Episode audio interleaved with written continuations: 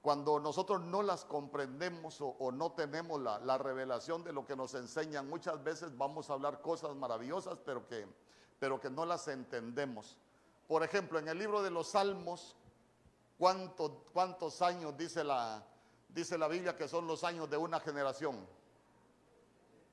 ¿Ah? ¿Cuánto? 70, claro.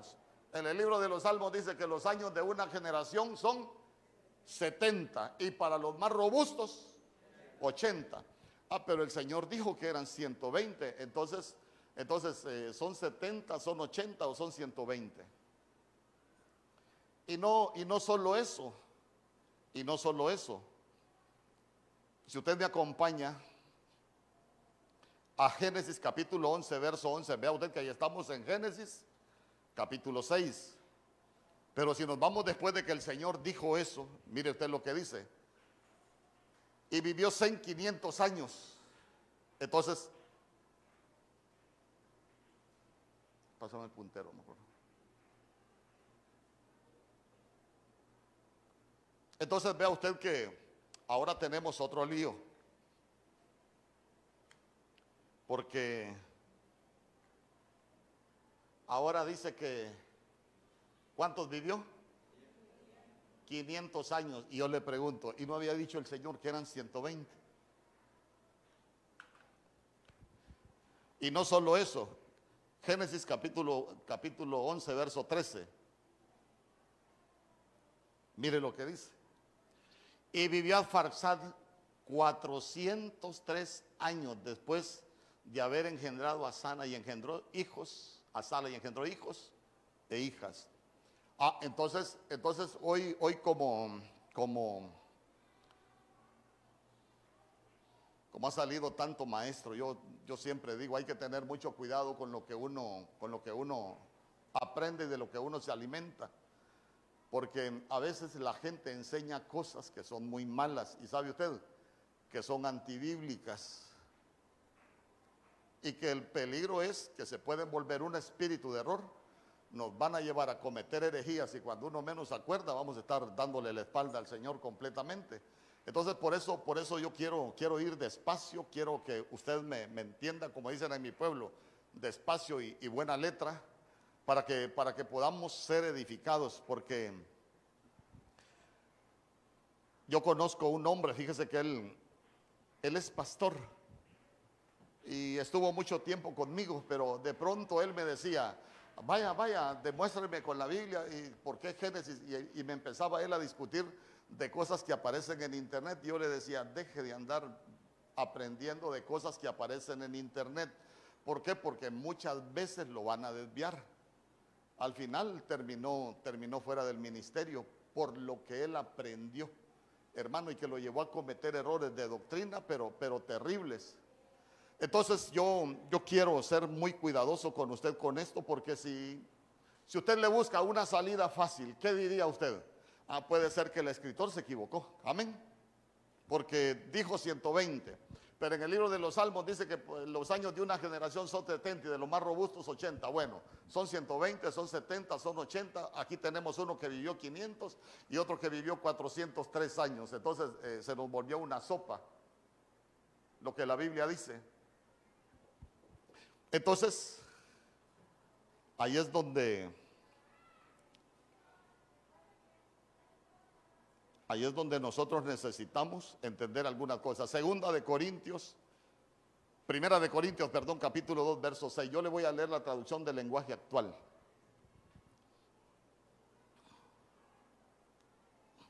Mire lo que dice. Sin embargo, cuando hablamos con lo que ya con los que ya entienden mejor el mensaje. Yo estoy hablando con usted porque usted ya entiende mejor el mensaje. El mensaje de Dios, hablamos con sabiduría, pero no empleamos la sabiduría humana como la emplea la gente y los gobernantes de este mundo. El poder que ellos tienen está condenado a desaparecer. Verso 7. Nosotros enseñamos el mensaje con palabras inteligentes que vienen de Dios pero escuche bien, escuche bien la parte que yo quiero que me preste atención. Este mensaje habla Oiga bien, ese mensaje habla de los planes que Dios tenía en secreto. Diga conmigo en secreto. Desde antes de crear el mundo y que Él quiso manifestarnos para que podamos compartir su gloria. Ah, entonces, entonces vea usted que hay cosas que, para algunos son errores de la Biblia, pero que para otros son mensajes que están escondidos. Fíjese que esa palabra, esa palabra secreto, esos, esos planes que el Señor tenía en secreto, esa palabra secreto es una palabra que se escribe apocripto en el griego. Y apocripto es donde viene la palabra encriptados. Encriptados. Cuando nosotros hablamos de, un mensaje encriptado, escuche bien, es cuando, cuando la interpretación del texto no tiene nada que ver ni con la letra ni con los significados, sino que el mensaje es otro completamente diferente. Entonces, uno, uno, recuérdese que la Biblia en el Salmo 119, 160 dice, la sumatoria de tus palabras es verdad. Entonces, mientras más nosotros vamos conociendo de la Escritura, ¿sabe qué? Eh, más nos va a ir ayudando el Señor para descubrir los mensajes que Él tiene en secreto, los mensajes que Él tiene encriptado, hermano, porque cuando no conocemos los mensajes encriptados, vamos a cometer algunos errores. Por eso, por eso a veces se enseñan cosas totalmente fuera de, de la voluntad de Dios. Yo platicaba con un hermano y le decía, uno no trata de enseñar sus ideas, uno estudia para enseñar el mensaje que Dios tiene para, para el pueblo. Entonces vea usted que hay, hay secretos desde antes de crear el mundo. Entonces, planes, diga conmigo planes. Mire, el, el, misterio de la piedad, por ejemplo, ese misterio de la piedad es un, es un plan, hermano, que, que, que, la gente ya no cree en Jesús, que otros solo el antiguo. ¿Por qué? Porque no lo han podido interpretar y le empiezan a, empiezan a decir cosas en contra de la divinidad de nuestro Señor Jesús. ¿Por qué? Porque, porque son mensajes para que usted sepa que ahí están, pero que nosotros tenemos, debemos y necesitamos conocerlos.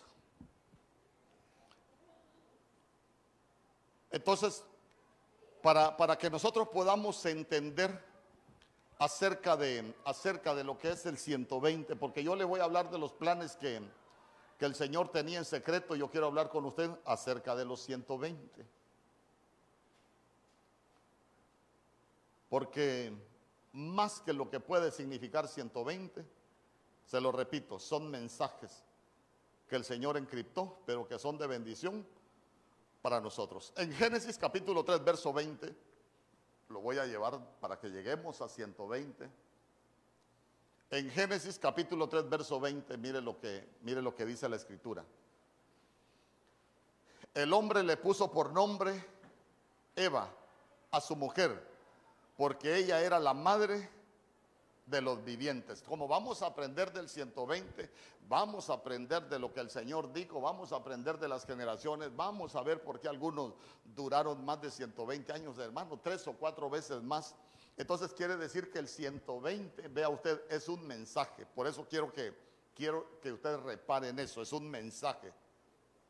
Entonces cuando nosotros hablamos de las mujeres, siempre le he dicho yo, cuando hablamos de la mujer, la mujer siempre va a ser figura de la iglesia. Amén. Por eso cuando dice la mujer sabia edifica su casa, más la necia con las manos la destruye. Algunos, ah, miren, la mujer, la mujer. No, no, no, es la iglesia. Está hablando tanto del padre como de la madre. Con esa sabiduría edifican su, edifican su casa. Entonces note que dice que Eva era la madre de todos los vivientes. Diga conmigo todos los vivientes. Entonces cuando, cuando, cuando Eva, nosotros la vemos como figura de la iglesia, de pronto nosotros nos vamos a dar cuenta que Adán es figura de Cristo. ¿Por qué le digo que es figura de Cristo? Primera de Corintios capítulo 15, verso 45. Mire lo que dice. Primera de Corintios capítulo 15, verso 45. Así también está escrito, fue hecho el primer hombre, Adán, un alma viviente. El postrer Adán, espíritu vivificante. Verso 46. Más lo espiritual no es primero. ¿Qué es lo primero? Lo animal. Ya conmigo lo animal. Y luego lo espiritual. No, no quiero ser, no quiero ser pesado ni quiero ser grosero, pero, pero fíjese usted que, que hay algo que yo quiero que usted vaya notando, que el Señor primero, primero va a tratar en nosotros la parte animal. Porque no es que nosotros nos convertimos al Señor y somos full espiritual. No, no, no, nos empiezan a quitar la parte animal, el animalito que andamos dentro muchos. Y luego lo espiritual. Amén. Entonces, entonces vamos, vamos juntando los pensamientos. ¿Por qué? Porque cuando nosotros vemos eh, de la iglesia, en Tesalonicenses capítulo 4, verso 13, cuando la Biblia habla del arrebatamiento, dice que cuando suene la trompeta y que el Señor descenderá con voz de mando, con voz de arcángel y con trompeta de Dios y los muertos en Cristo se resucitarán primero. Entonces nosotros que estemos vivos, ahí en el original la Biblia no dice los que estemos vivos, sino que dice y nosotros los vivientes seremos arrebatados juntamente con ellos en las nubes y así estaremos con el Señor por siempre. Entonces vea usted que aparecen Eva era la madre de los vivientes y la iglesia, la iglesia, la iglesia, nosotros tenemos que alcanzar la estatura de vivientes. Porque cuando nosotros vemos, hay varios tipos de vidas en la Biblia. Solo le voy a hablar de dos, porque no es el tema en la Biblia nosotros vamos a encontrar que hay una vida bios. La vida bios es nuestra vida biológica. La vida natural, hermano, el hombre que le ha costado vencer muchas áreas. Pero también la Biblia habla de una vida Zoe. Y la vida Zoe es una, una vida en el espíritu. ¿Sabe, ¿Sabe cuándo? Cuando nosotros ya, ya, yo siempre le he dicho, el evangelio es de sustitución. Hemos ido sustituyendo la parte animal por algo espiritual. Entonces nosotros nos vamos volviendo, nos vamos volviendo seres espirituales. ¿Por qué? Porque nosotros necesitamos volver a la vida, porque la Biblia dice que nosotros estábamos muertos en delitos y pecados, claro, esa es la vida, la vida animal. Dice, pero dice la Biblia que, que, el Señor nos dio vida juntamente con Cristo, o sea que nos volvieron a, a la vida pero nos volvieron a la vida para que se muera lo animal y que nosotros podamos alcanzar lo espiritual. ¿Vamos hasta ahí? Si usted tiene alguna duda, la escribe y si se la sé contestar, bueno, si no, por lo menos lo enrollo más, pero algo voy a hacer. no, que el Señor nos dé sabiduría. Entonces, entonces volvamos, entonces volvamos. Entonces vea usted cómo de pronto el hombre, a donde lo quiero llevar es que nosotros vamos evolucionando. Nosotros deberíamos evolucionar para dejar de, vivir con lo animal y comenzar a vivir, pero con lo espiritual, ah, como, como hijos de Dios. Entonces, cuando nosotros vamos aprendiendo acerca de eso, nos vamos a dar cuenta que el 120, hermano, el 120 tiene una gran enseñanza para nosotros. ¿Por qué? Porque en la Biblia todo tiene un significado. Y en la Biblia todo tiene una enseñanza. ¿Acaso no ha leído usted que ni una coma y ni una tilde se quedará sin cumplir? Todo se va a cumplir. Hermano, hasta, hasta lo más insignificante que está escrito en la palabra se va, se va a cumplir. Entonces, mire, cuando nosotros hablamos de 120, Usted lo, puede, usted lo puede descomponer. Cuando usted ve los significados, usted se va a dar cuenta que son números compuestos. Entonces, si nosotros vamos a hablar de 120, usted lo puede dividir 10 series de 12 o 12 series de 10. ¿Me entiendes, Méndez? ¿O te explico, Federico? Escuche bien. El número 12, hay números que en la Biblia se conocen como números perfectos. Los números perfectos son el 3, el 7 y el 10. El 3, Padre, Hijo, Espíritu Santo. El 7, porque 7 es la plenitud de Dios. Y 10, porque 10 es la perfección de Dios, la plenitud de la perfección de Dios. Por eso cuando usted lee del anciano de días son 10 características, las 10 plagas de Egipto y, muchas series de 10. Entonces, entonces volvamos. Cuando nosotros hablamos de 12, estamos hablando del número de gobierno. Estamos hablando de un número de gobierno. ¿Por qué? Porque el Señor para gobernar a su pueblo nombró 12 cabezas, 12 patriarcas. El Señor para introducir el Evangelio y expandir el Evangelio utilizó 12 apóstoles del Hijo. Amén. Entonces ahí, ahí le voy a ir diciendo cosas que no se las debería decir por el tema, pero para que no quede en laguna. Por eso es que usted se va a dar cuenta que el diablo, el diablo entra en, Judas, porque el diablo quiso romper el orden y el gobierno de Dios, porque, porque todos los números tienen un, ángulo bueno y tienen un ángulo malo. Por ejemplo, usted se va a dar cuenta que eran doce apóstoles, pero la cabeza era nuestro Señor Jesucristo. Ah, entonces cuando nosotros hablamos del número 13, estamos hablando del gobierno perfecto. 12 más una cabeza. Habían 12 patriarcas más Moisés, gobierno perfecto. Ah, pero 13 también es número de rebelión. Y si usted ve todos los capítulos 13, hasta donde hasta donde la Biblia tiene capítulos 13, en todos los capítulos 13 hay rebelión. Entonces, nosotros vemos que, que cuando ya vamos entendiendo el 120, nos vamos a dar cuenta que 120, yo no voy a contender con el hombre para siempre, 120 años. Ah, entonces ya nos estamos dando cuenta que lo que el Señor dijo fue una muerte, estaba hablando de una muerte espiritual.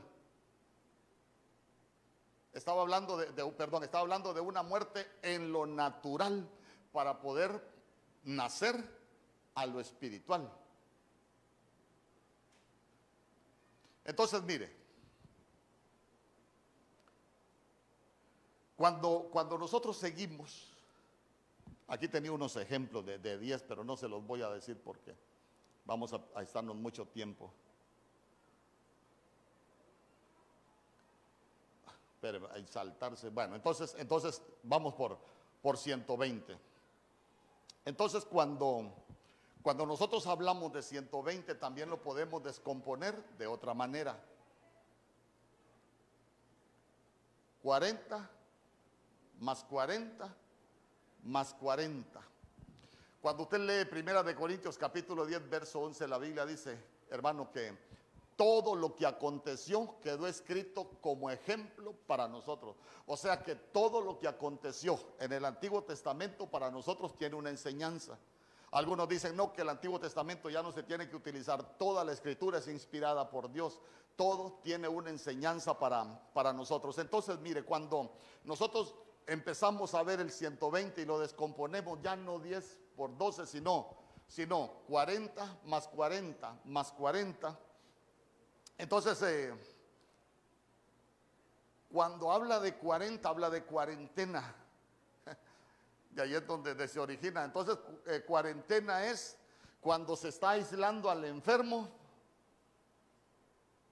para que no contamine a los demás.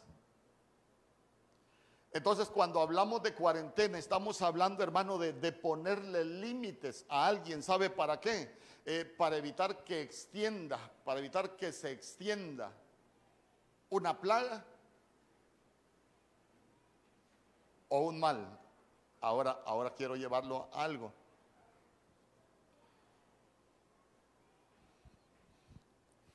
Dicen los entendidos que un infectado puede, puede contagiar a 10 y 10 infectados ya contagian 100. Y 100 ya contagian 1000. Y así se va, se va multiplicando los contagios. E, entonces, mire, si la premisa que ellos dicen fuese cierta, hermano, todos los hondureños ya estuviésemos contaminados. Le voy a explicar algo en lo natural primero, porque después voy con lo espiritual. Porque a mí sí me interesa que usted entienda cosas de lo espiritual. ¿Sabe para qué? Para que no vivamos con miedo sino que nosotros aprendamos que hay cosas que en Dios, en Dios cambian, son muy, son muy diferentes. Entonces, entonces vea usted que, que la premisa de pronto no es, no es correcta, porque el mejor laboratorio conocido es el cuerpo humano. Usted cuando va, cuando va al médico le van a decir el periodo de incubación del coronavirus de 14 días, pero cuando usted lee Levítico capítulo 13 se va a dar cuenta que cuando alguien salía infectado lo aislaban 7 días. Cuando el sumo sacerdote lo revisaba y seguía contaminado lo aislaban otros 7 días. ¿Sabe usted que el cuerpo humano está preparado para generar anticuerpos? Lo que no hemos entendido es, es, es toda la manipulación que ha habido. Porque, porque por ejemplo, un día le voy a predicar que la Biblia dice que el sol sale sobre los malos y, los buenos. Ah, pero el sol lo que da es vida, el sol lo que fortalece son las defensas, la vitamina D. Pero todo mundo encerrado, nos debilitaron las, defensas y todo mundo estaba susceptible a contaminarse. Y por ahí otras cosas, pero no quiero hablar de eso, algún día lo vamos a hablar, de toda la manipulación, de toda la ventana de Overton. Entonces, ay hermano. Entonces, si nosotros lo vemos de esta manera, el virus necesita un antivirus. A ver, ahora voy entrando a lo que quiero enseñarle. Si nosotros tenemos pecado, nosotros tenemos algo antipecado. ¿Me explico? Si antes, si antes nos contaminaba el pecado, es como que nosotros teníamos un virus que nos ensucia y que nos contamina. Entonces nosotros necesitamos un antivirus. Entonces, si, si, nosotros necesitamos, necesitamos un antivirus, usted le voy a poner algunos ejemplos. Por ejemplo, Noé. Cuando usted lee todo lo que aconteció antes de que viniera el diluvio, dice que el corazón de los hombres se encaminaba de continuo al mal. La tierra se había llenado de violencia y el Señor encontró a, Noé. Pero, pero ojo, ojo, le voy a explicar un ángulo y no solo un ángulo tiene la Biblia. Para los entendidos la Biblia se puede interpretar hasta de 70 ángulos diferentes. Solo le voy a explicar un, un ángulo. Entonces vea usted que, que a Noé lo meten al arca. Y el Señor destruyó la tierra para destruir todo lo que era pecado, lo que contaminaba al hombre. Pero imagínese usted que, que, que cuando Noé, cuando Noé sale del arca que ya ha pasado el diluvio, Noé deja de hacer lo que el Señor le dijo y él empezó a plantar una viña. Entonces, ¿qué hizo él? Si lo podemos ver de esta manera, él no siguió protegiéndose contra el virus que es el pecado, sino que lo atrajo. Amén. Porque en el diluvio se murió la maldad, en el diluvio se ahogó todo lo malo, pero vean ustedes que, ahí, en el, ahí en el arca también andaba una semilla de maldad, también andaba una semilla de corrupción. Entonces, cuando, cuando ellos salen, usted se va a dar cuenta que cuando usted, cuando usted lee la Biblia que dice, y cuando Noé se dio cuenta lo que Cam le había hecho, no dice que Cam lo había visto, dice que lo que Cam le hizo. Y esa palabra hacer es que abusó de él. Entonces vea usted que tenía el virus, se metió al arca con el virus y se volvieron a contaminar. Ah, entonces aquí voy con usted yo. La iglesia es el arca. El corazón de los hombres se ha llenado de, maldad, se inclina a lo malo, hay perversión. Entramos al arca, traíamos virus. El problema es que si nosotros no nos cuidamos y nos aplicamos el antivirus, vamos a seguir contaminados. ¿Y, ¿Y, quién es el antivirus para nosotros? ¿Ah? El Señor, el Espíritu Santo. ¿Me explico? Sé que es un poco difícil, e-, estos temas son un poco difíciles porque casi nunca se los va a escuchar, pero yo quiero, quiero llevarlo para que nosotros aprendamos. Entonces, mire, hablemos de Moisés. Deuteronomio capítulo 31, verso 2.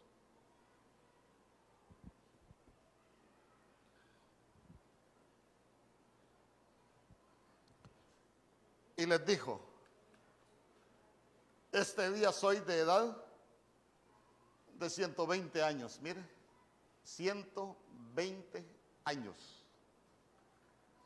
No puedo más salir ni entrar. Además de esto, Jehová me ha dicho, no pasarás este Jordán.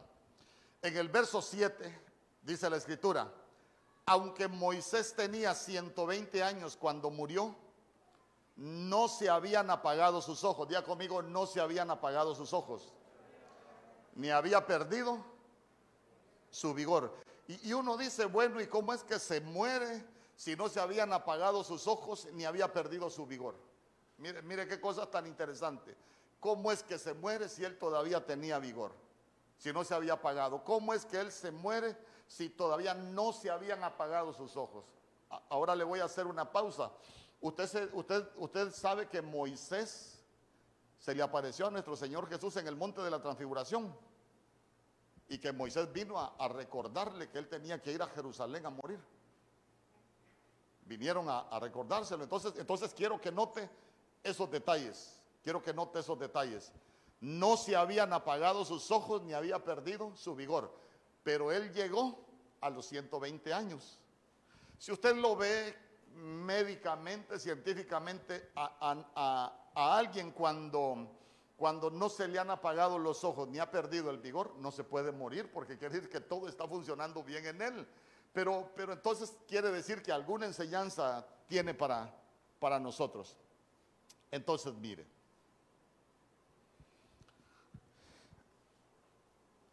En Hechos capítulo 7, verso 23. Hechos capítulo 7, verso 23. La Biblia dice, cuando hubo cumplido la edad de 40 años, día conmigo 40 años, le vino al corazón el visitar a sus hermanos, los hijos de Israel. Cuando, cuando nosotros vemos Hechos capítulo 7, verso 23, estamos hablando de, de un Moisés que estaba en Egipto había crecido en Egipto, lo habían sacado de las aguas del Nilo, sacarlo de las aguas del Nilo con, con una canastilla de juncos calafateada, lo que representa es que, que, nosotros andábamos en el río Nilo, andábamos navegando en el mundial, en las aguas del Nilo, en las aguas del mundo. Entonces hay un momento que a nosotros nos sacan de las aguas, pero ¿sabe qué? Puede ser que todavía no salgamos de Egipto. Hay algunos que los sacaron del mover, están en la iglesia, pero todavía no han salido de Egipto. No han salido del mundo, pues todavía les atrae el mundo, todavía les gusta el mundo. Entonces cuando, cuando usted ve, viene Moisés, vio a, a un egipcio que estaba maltratando a uno de los hebreos. ¿Y qué hizo Moisés? Dice que lo mató y lo escondió en la arena. Es como, como cuando nosotros ya vamos aprendiendo algunas cosas en el mundo espiritual, pero todavía no hemos cambiado.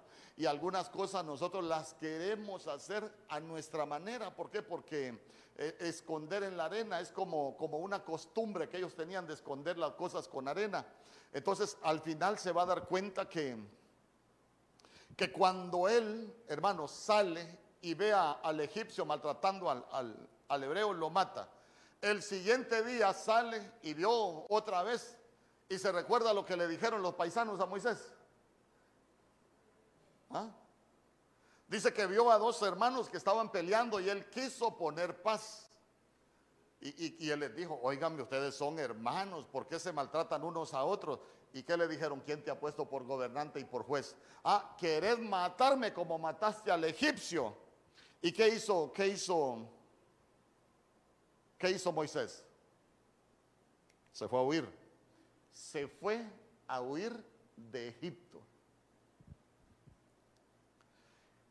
Entonces vea usted que el primer 40 lo que nos enseña es una etapa en nuestra vida donde nosotros aprendemos a huir de Egipto.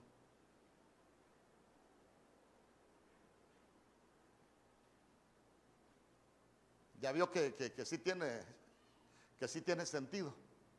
Yo no quiero acomodarla a lo que yo pienso. Entonces, entonces mire, cuando, cuando nosotros nos damos cuenta que estamos llegando a esa etapa de los primeros 40 años, cuando ya nosotros queremos huir del vicio, queremos huir del pecado, ya no nos sentimos bien haciendo algunas cosas.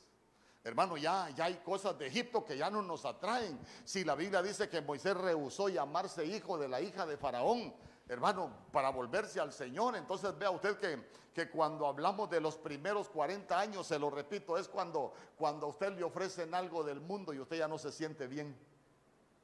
Hermano, tomémonos una cerveza. No, no fíjese que en realidad Ay, cerveza maldita, dulce tormento, ¿qué haces afuera? Vení para adentro. No ha llegado a los 40 años todavía. ¿Me estoy explicando? Pero cuando usted le, le ofrecen algo y usted dice, no, porque soy cristiano. Ah, entonces quiere decir que usted ya llegó a los primeros 40 años, ya anda huyendo de Egipto.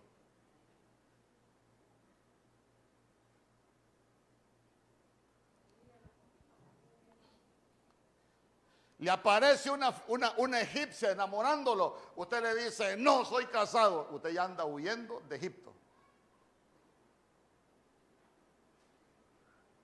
Se le da la oportunidad de hacer cosas que antes hacía y usted dice, no, soy cristiano. Usted ya anda huyendo de Egipto. Quiere decir que ya llegó a la primera parte.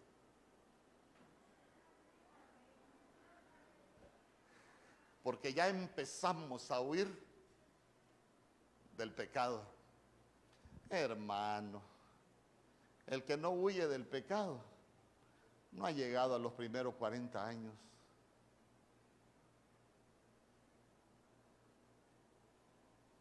Me explico. No estoy hablando de 40 años en lo natural, estoy hablando de una estatura en lo espiritual. Y uno, y uno nota, uno nota cuando ya estamos, ya llegando allá a los 40 años, cuando ya el mundo ya no nos atrae.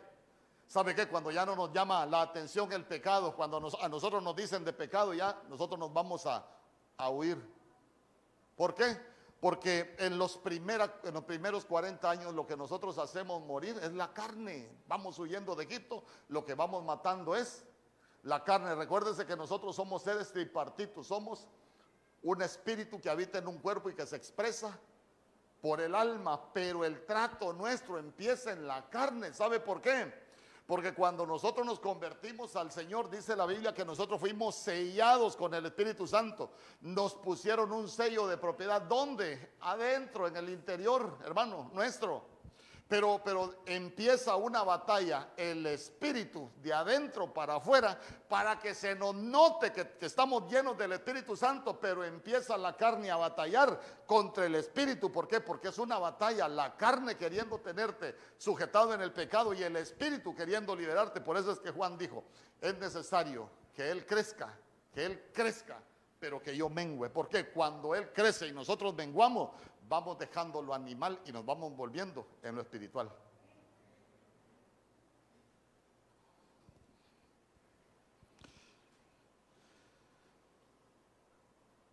Hechos capítulo 7, verso 30.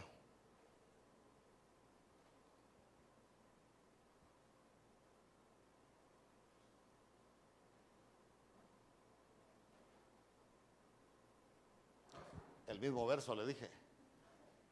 Ah, no. El 23 le había dicho primero, ¿verdad? Ahora el verso 30. Pasados 40 años, ahora tenemos otros 40 años y estamos en el libro de, de los Hechos.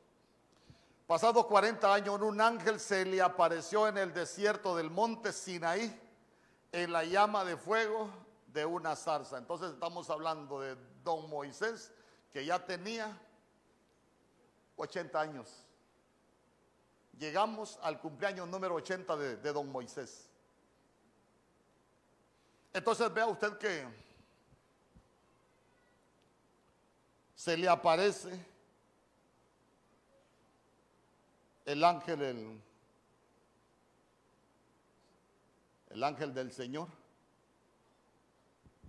Pero cuando usted lee en el libro del de Éxodo, cuando Moisés se acercó, dice, a ver la, la llama que ardía en la zarza y que la zarza no se consumía, se recuerda lo primero que le dijo el Señor. ¿Qué fue lo primero que le dijo el Señor? ¿Ah? Quítate las sandalias. Ah, sí. Sí. Entonces, entonces quiere decir que en los próximos 40 años ya nosotros nos despojamos del calzado que andábamos antes. ¿Me explico? Es que la Biblia dice, calzaos vuestros pies con el apresto del Evangelio de la paz. Pero a veces todavía, a veces todavía tenemos sucios los pies, los tenemos enredados. Quiere decir que no nos hemos cambiado el calzado. Entonces vea usted que para estar delante de la presencia del Señor. Fíjese que yo por eso hay cosas que no comparto con mucha gente, porque hay gente que, quiere vivir, así como el, hermano Ricky Martin quiere vivir la vida loca y creen que están bien delante de la presencia del Señor y no es así. Yo quiero que, aprendamos, hermano, que todo es un proceso. Por eso es que la Biblia dice que la senda del justo es como la luz de la aurora que ven aumento en aumento hasta que el día es perfecto. Entonces mire usted que llega un momento donde Moisés tiene que despojarse del calzado. Por eso es que, por eso es que el pródigo, por eso es que el pródigo cuando vuelve a la casa, le pusieron sandalias. ¿Se dio cuenta de eso usted? ¿Y, ¿Y, por qué le tuvieron que poner sandalias nuevas al pródigo? Ah, porque las sandalias que llevaba con las que volvió a la casa del padre eran sandalias del mundial de pecado. Pero en la casa del Padre hay sandalias nuevas. Y hoy el Señor dijo, ¿verdad? Hoy el Señor habló. E, entonces, entonces mire usted qué, qué, hermoso, pues, porque ya nosotros nos damos cuenta que 40 es ya cuando andamos huyendo de Egipto, pero ya el 80 es cuando nosotros venimos delante de la presencia del Señor ah, para que el Señor te dé órdenes. Y cuando el Señor te da órdenes, ya no vas a vivir como cualquiera. Fíjese que yo escucho, hay gente, el Señor me reveló y el Señor me dijo y el Señor por aquí y el Señor por allá. Y, cuando usted los ve, no hacen como supuestamente el Señor les dijo. Entonces yo me hago una gran pregunta, ¿qué Señor les dijo? Porque cuando uno está delante de la presencia del Señor, uno debería de hacer como el Señor le manda.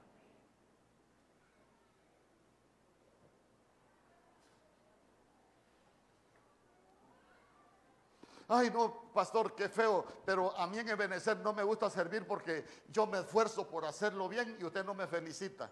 Y, es que me viene a servir a mí, pues mejor sirva al Señor. No pierda su tiempo esperando que yo lo felicite.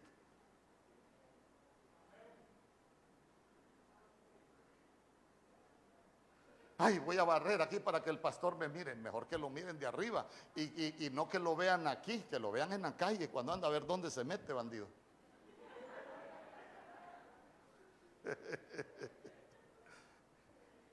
Pero ya se dio cuenta que uno ya, uno, uno, a uno ya le llama la atención el fuego de Dios. Cuando hablamos del fuego de Dios, escuche bien, el, fuego de Dios dice que quema toda grosura. Entonces el fuego de Dios, ya nosotros venimos delante del Señor y sabe que se empieza a quemar toda la carne, hermano.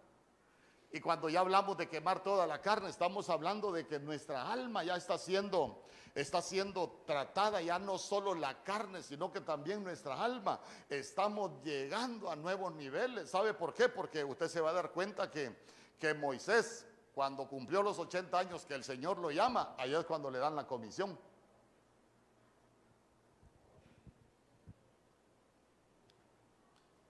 Una vez que estábamos aprendiendo de, de Moisés, alguien dijo,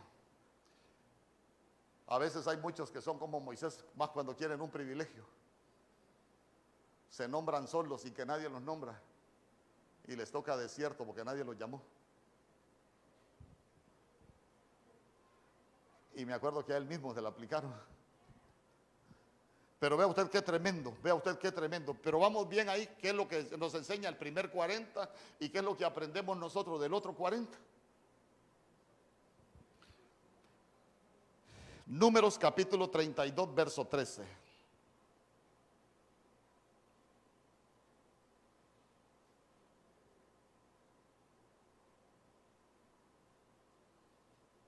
Y la ira de Jehová se encendió contra Israel y los hizo andar errantes durante 40 años por el desierto, hasta que fue acabada toda aquella generación que había hecho el mal delante de Jehová. Ah, entonces mire, ¿por qué la Biblia dice que habían hecho el mal delante de Jehová? Eh, no había alimentos, Imagínense qué hermoso que primero caía el rocío y después venía el maná. ¿Y qué dijeron ellos? ¿Qué dijeron, hermano? Solo maná. Solo maná. ¿Sabe usted que sabe usted que muchas veces la insatisfacción es como ir en contra de la voluntad de Dios?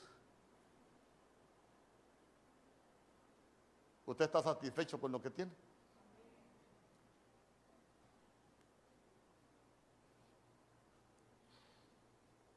Hermanos, nosotros tenemos que aprender a vivir satisfechos con lo que el Señor nos da, porque vea usted que ellos, ellos no estaban satisfechos con lo que Dios hacía, si usted se va a dar cuenta que el calzado, la ropa dice que crecía con ellos, y ni aún así estaban satisfechos, ellos querían carne, y querer carne es querer pecado.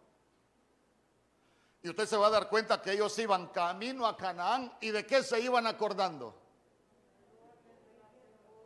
Ah, nos acordamos de la cebolla, nos acordamos de los pepinos, nos acordamos del pescado, nos acordamos del pan, de todo lo que nos daban en Egipto de balde. Y quien dice que se los daban de balde si eran esclavos.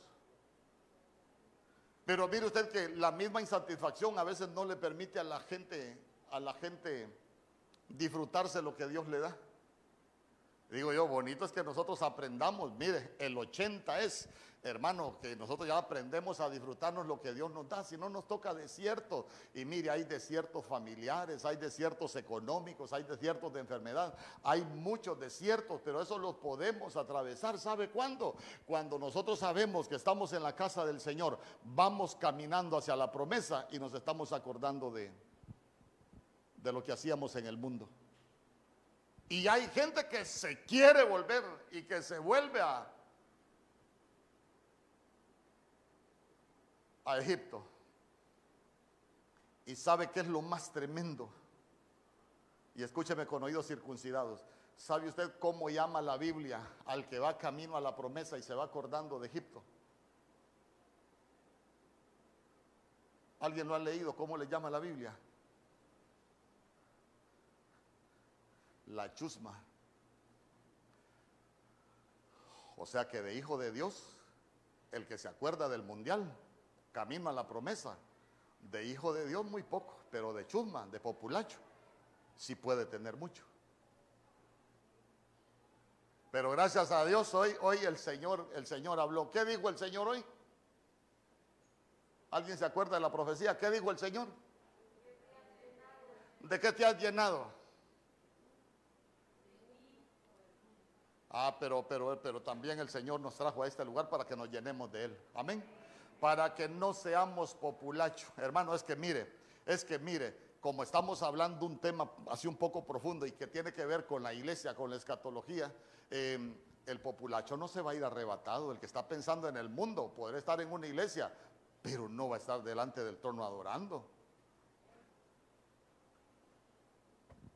Salvo, sí, salvo tal vez si sea pero herencia en el reino, porque el reino se ve, se entra y se hereda, que son tres posiciones diferentes. Pero uno debe de, uno debe de tener mucho cuidado. Entonces, mire,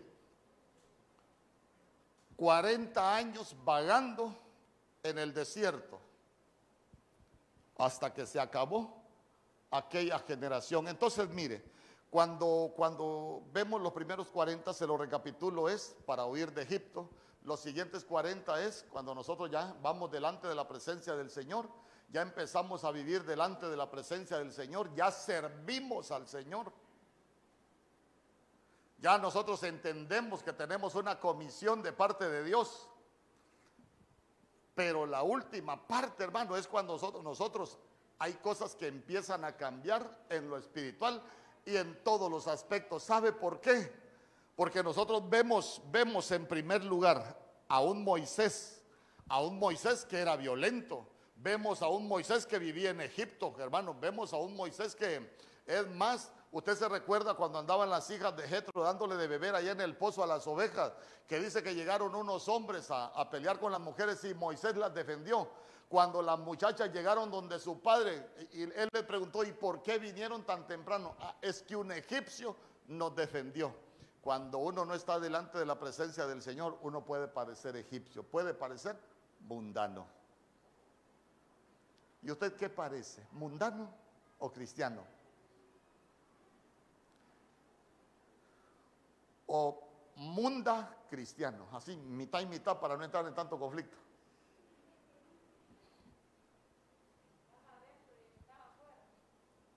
Sí, hermano, es que estamos aquí, pero somos como la India María, no somos ni de aquí ni de allá, pero ustedes de aquí. Aunque, aunque a veces quiera darse sus vueltas por allá, pero ustedes de aquí. Ya conmigo, yo soy de aquí. Yo pertenezco a este lugar. Sí, es que Dios no se equivoca. Él habló y él, él te trajo con un propósito. Hermano, no importa, no importa lo que has hecho, no importa lo que has hecho. Sabe que a mí hay cosas que me impactan en la Biblia. Por ejemplo, le voy a mencionar un par de pasajes. Cuando la Biblia dice que el Señor hace salir el sol, ¿sobre quién hace salir el sol? El orden, a veces en matemáticas dicen que el orden de los factores no altera el producto, pero en la Biblia sí, dice que el Señor hace salir el sol sobre los malos y sobre los buenos. Primero los malos, porque el sol es el que da vida, el sol es dador de vida. Y Cristo vino a dar vida al que estaba muerto. Amén. Pero mire qué hermoso. Números capítulo 12, verso 3.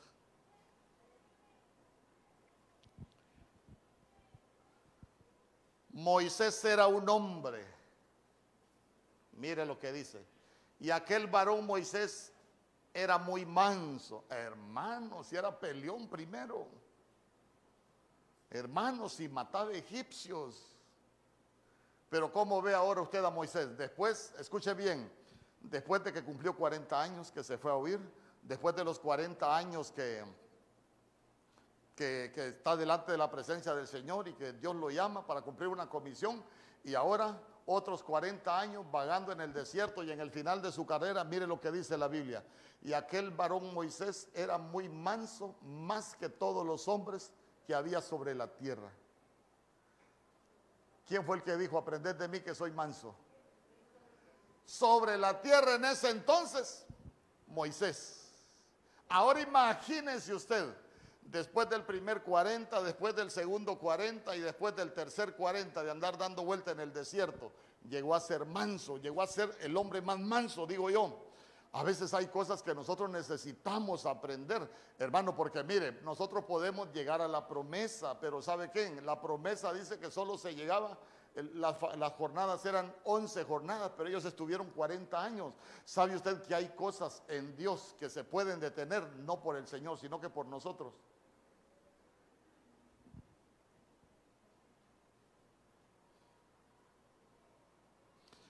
Ah, entonces vamos con algo muy interesante.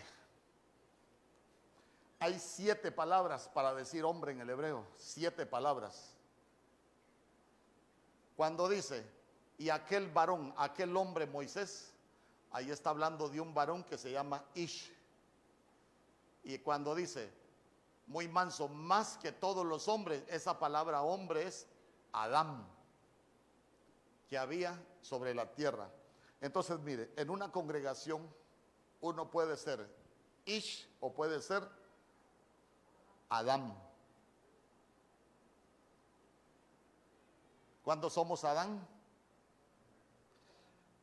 Cuando nos echamos todavía del fruto prohibido.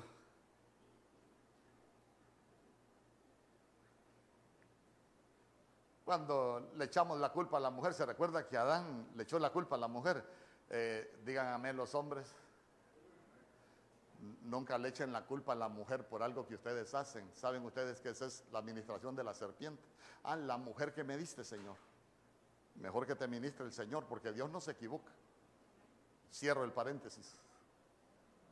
Pero qué pedrada.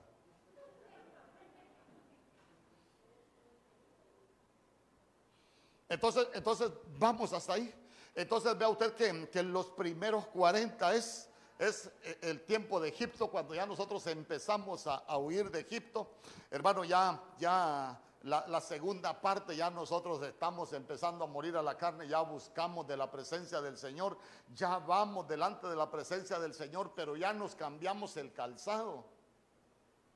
Y no me metí a hablar de todo lo que hizo delante de Faraón, de tirar la vara y todo lo que, lo que tuvo que hacer delante de Faraón, porque no es el tema. Pero, pero sí debía haberle enseñado algunas cosas para comprenderlo. Pero vea usted que qué hermoso que nosotros aprendamos a, a, a ser espirituales, que alcancemos una madurez en Dios, hermano.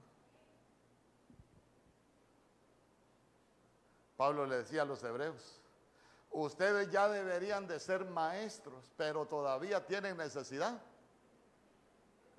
de lechita. ¿Por qué? Están en el primer 40. Se deleitan en Egipto. Se deleitan en las cosas del mundial. Pero gracias aquí no hay ninguno. Bueno, por lo menos un par.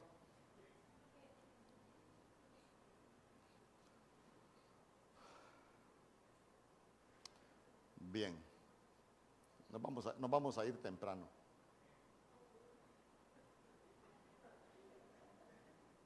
Hermano, me voy a saltar. Es que si le enseño todo lo que ando acá, no nos vamos hoy. Y ya son las 8 y 11. Gálatas capítulo 5, verso 16.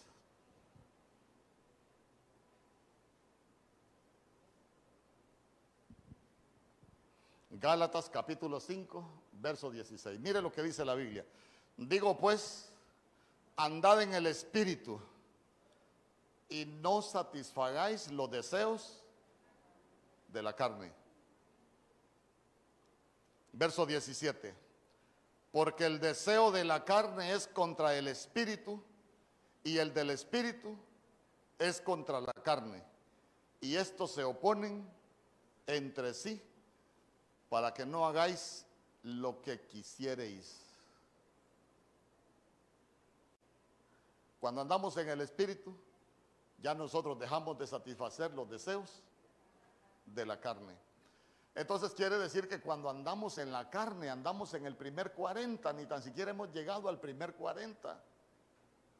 Andamos satisfaciendo deseos de la carne, ni tan siquiera estamos delante de la presencia del Señor.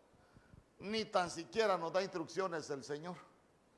Ni tan siquiera tenemos claro si tenemos una comisión en Dios. Pero mire que, pero mire qué tremendo lo que dice. El deseo de la carne es contra el espíritu y el del espíritu es contra la carne. Y estos se oponen entre sí. Para que, o sea que nosotros ya no podemos hacer lo que nosotros queremos.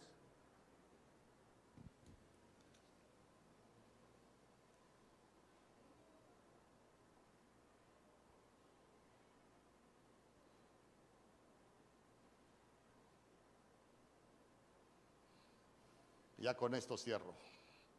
Hechos capítulo 1, verso 15. Si me pueden acompañar los músicos.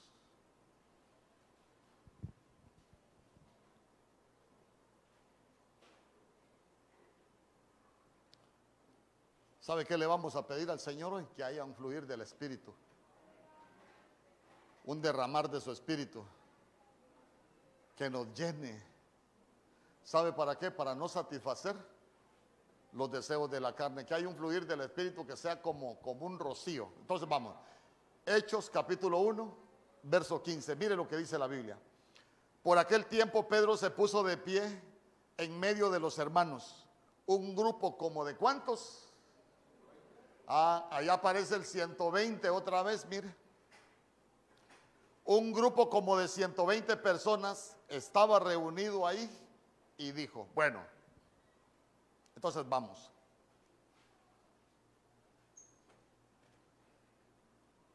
Entonces vamos. Aparece 120, los días del hombre van a ser 120 años. Pero hoy en el final nosotros vemos que aparece otros 120. Y ese 120 tiene que ver cuando estaban reunidos en el aposento alto. Amén conmigo. Eligen el sucesor de, de Judas y se quedan en el aposento alto. ¿Y qué, qué inundó la casa después? El Espíritu Santo. Entonces vea usted que 120 es número para hacer morir la carne y 120 es el número para ser llenos del Espíritu Santo.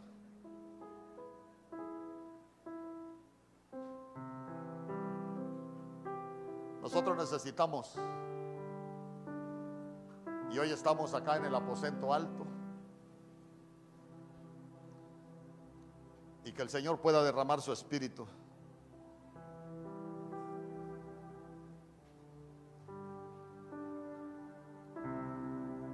Porque note usted que 120 aparece tres veces. Cuando el Señor dijo que 120 eran los, los días de, los años del hombre,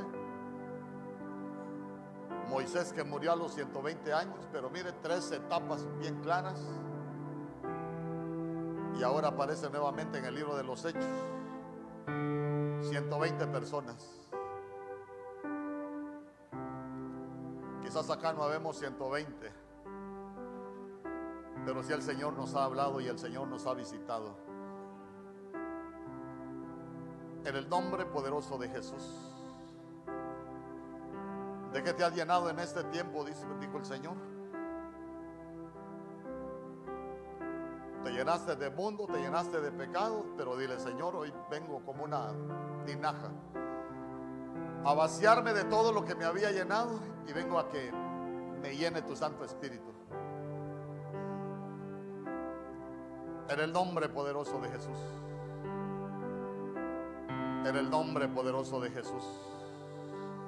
120 es número para hacer morir la carne. Para huir de Egipto.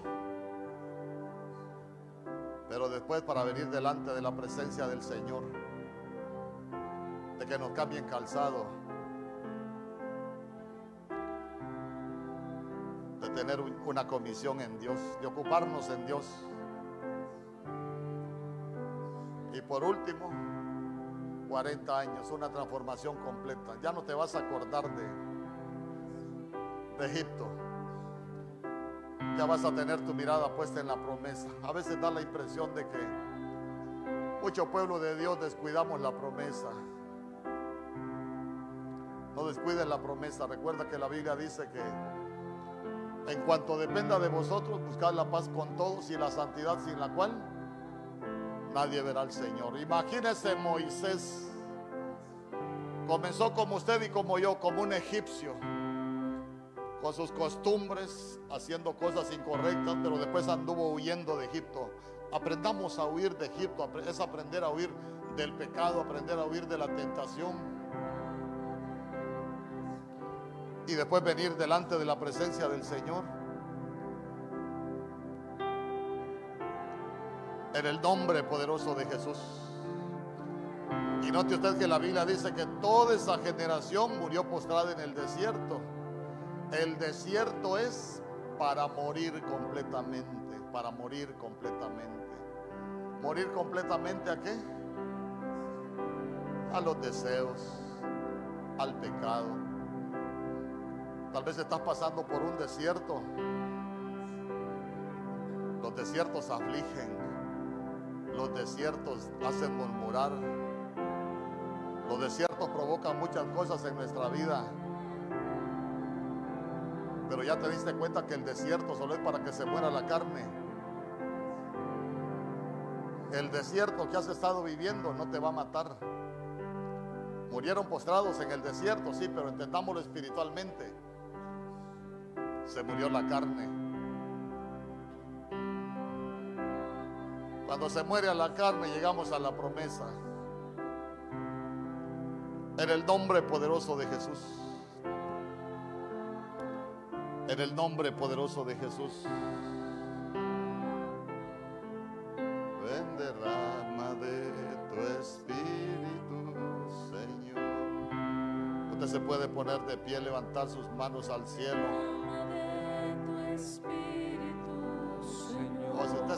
Poner de rodillas, como usted quiere, decirle al Señor, ven derrama de tu espíritu.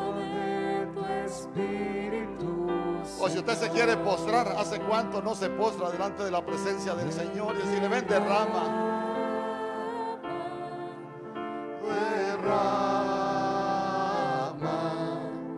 ven derrama de tu espíritu, Señor. Levante sus manos al cielo. Yo no sé de qué viniste lleno.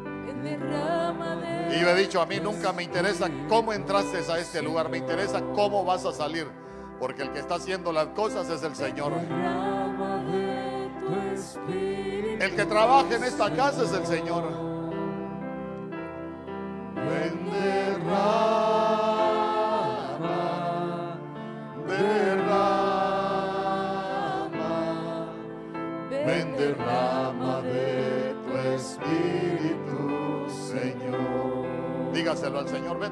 Tu espíritu. Ven derrama de tu espíritu, Señor. Ven derrama de tu espíritu.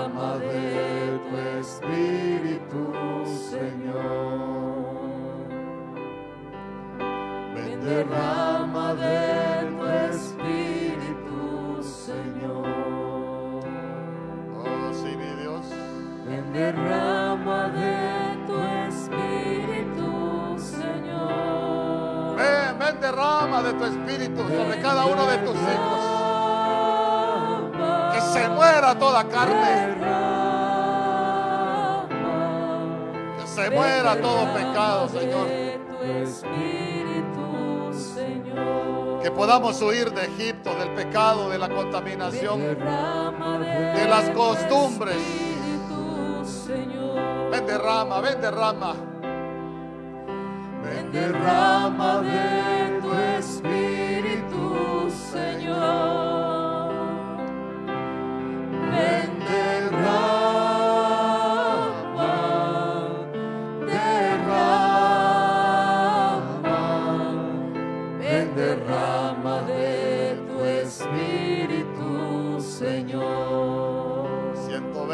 número para que se muera la Ven carne. derrama de tu espíritu, Señor. Que se muera toda carne, mi Dios, en medio de cada uno de tus hijos, en medio de tu pueblo. De tu espíritu, Señor, ven derrama,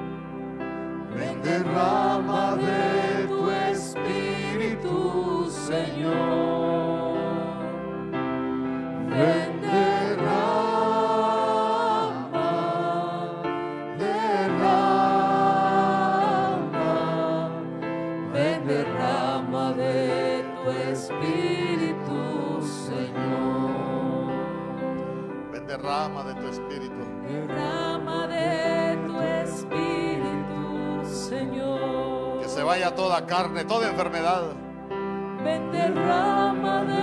Toda dolencia, toda amargura. Señor. toda tristeza, toda depresión, todo espíritu de muerte, toda confusión. En el nombre poderoso de Jesús. Padre, que seamos, que salgamos tan llenos de este lugar, que no haya lugar para nada más. Ven derrama de tu espíritu, Señor. Ven derrama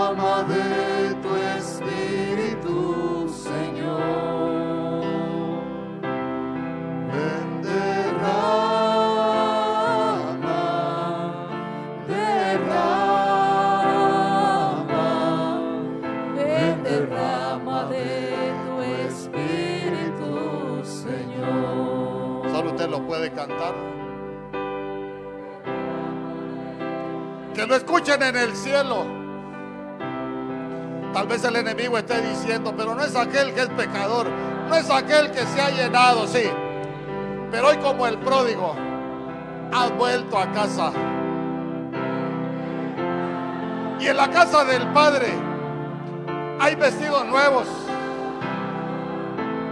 En la casa del Padre hay anillos nuevos.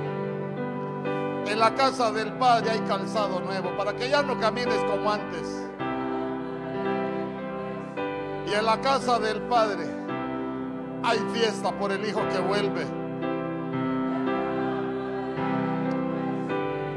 Mira cada uno de tus hijos, oh Dios, que hoy estamos en este lugar. Derrama, derrama, derrama de tu espíritu. Derrama. Derrama, derrama, que vayamos llenos, que no haya lugar para nada más. Oh, sí, mi Rey bendito. Ven derrama de tu espíritu, Señor. Ven, derrama, ven, derrama. Ven derrama de tu espíritu, Señor. Que el rocío de Dios sea sobre tu vida.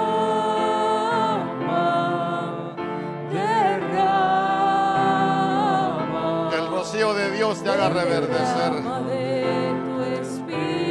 Haga reverdecer tus sueños.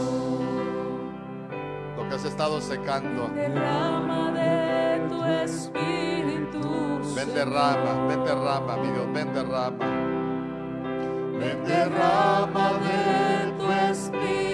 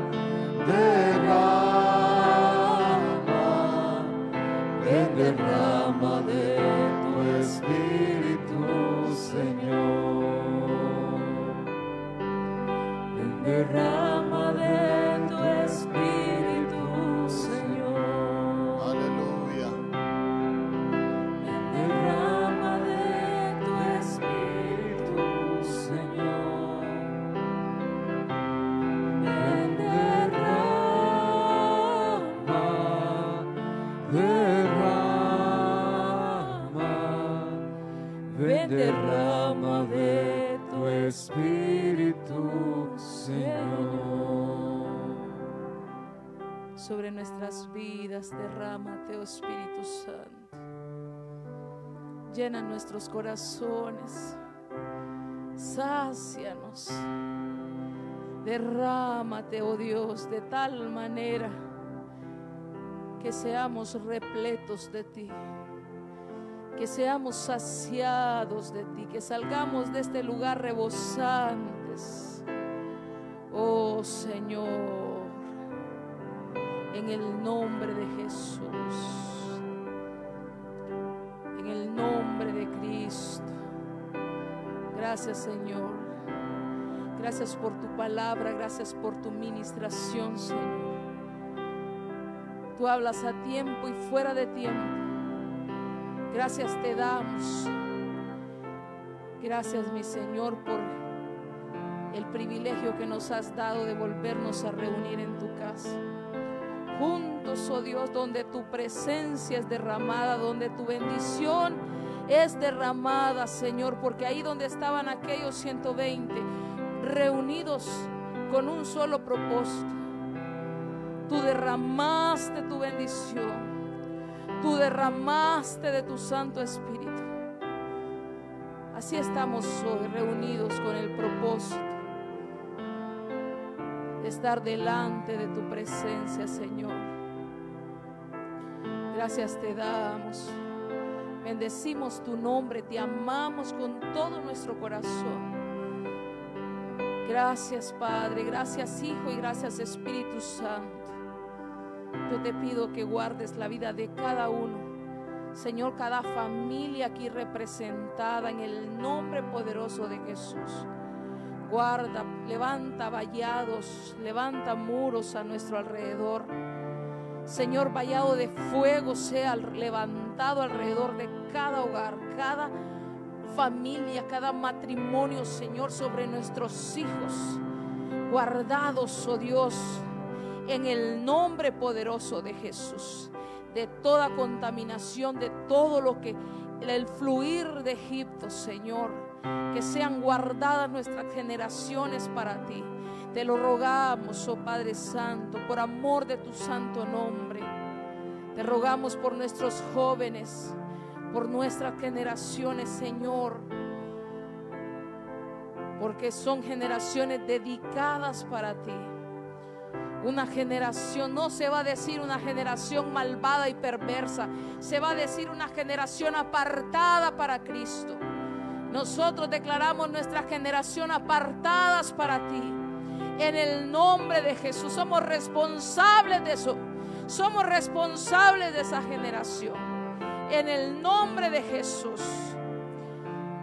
Por mis hijos y los hijos de mis hijos hasta mil generaciones, mientras tú no hayas venido, serán guardadas en el nombre de Jesús.